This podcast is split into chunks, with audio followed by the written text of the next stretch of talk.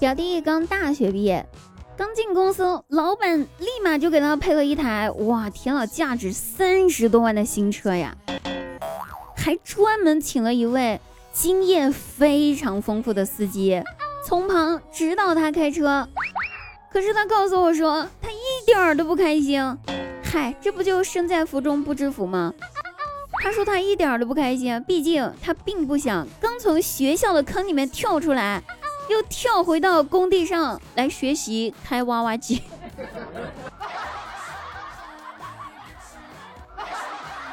大家好，我是喜欢开挖挖机却没有人教我的滴答姑娘。如果我开挖掘机，你会爱我吗？你会爱我吗？如果爱我的话呢，每天晚上九点，喜马拉雅搜索“滴答姑娘”四个字进入直播间收听直播，更多精彩节目等你来听哦。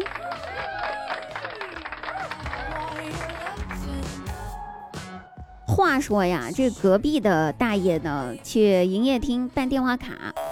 跟那个营业员，跟那个营业大厅的营业员说：“小姑娘，我买了新手机啊，给我办一张二 G 的卡啊。”那营业员说：“大爷，办张五 G 的吧，现在是五 G 时代了。”大爷说：“我就办一个二 G 的就行了啊，我一个老年人啊，就打打电话，二 G 足够。”大爷。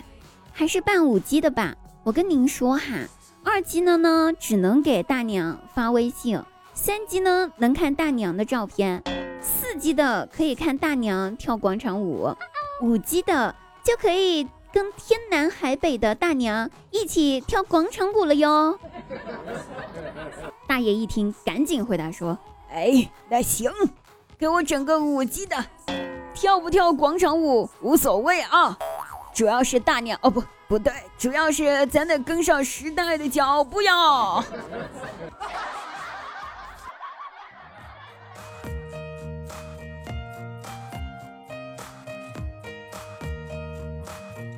张大鸟到餐馆去吃饭，点了个西红柿鸡蛋汤。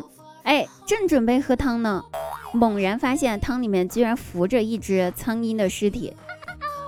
立马大声的叫来老板，说：“老板，怎么回事啊？这汤里面怎么有只苍蝇啊？”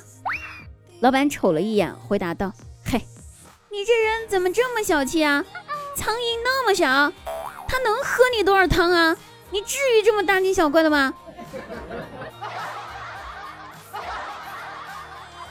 这老板 挺尊重生命的啊。连个苍蝇也得给人喝点汤。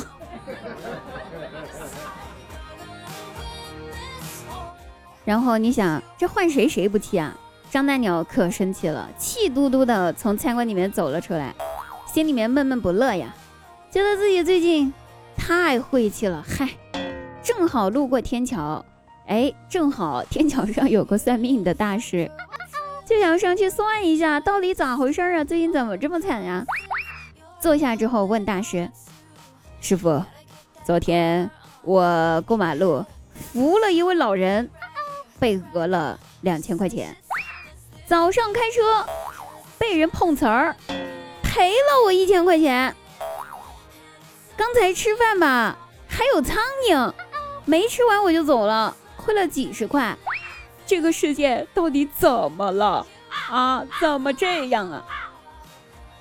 大师听了之后，从背包里面拿出了一个杯子，让张大鸟把杯子拿在手里面，然后开始往杯子里面倒开水。等到水满出来的时候，张大鸟受不了，太烫了，手一滑，杯子哐当一声掉在地上，砸碎了。张大鸟顿悟，欣喜地问大师：“您的意思是？”只有痛过了之后，才会懂得一切吗？大师摇了摇头，回答说：“不不不不不，你刚刚砸碎的那个杯子，是康熙年间的。不要多的，你赔我一万块钱就好了。” What the fuck？这都什么世道呀！我的天哪！年底了，各位朋友，小心谨慎，预防诈骗啊！这个大家一定要知，一定要知道哈。这个我们本期节目就到此结束了，晚上我们直播间不见不散，拜拜。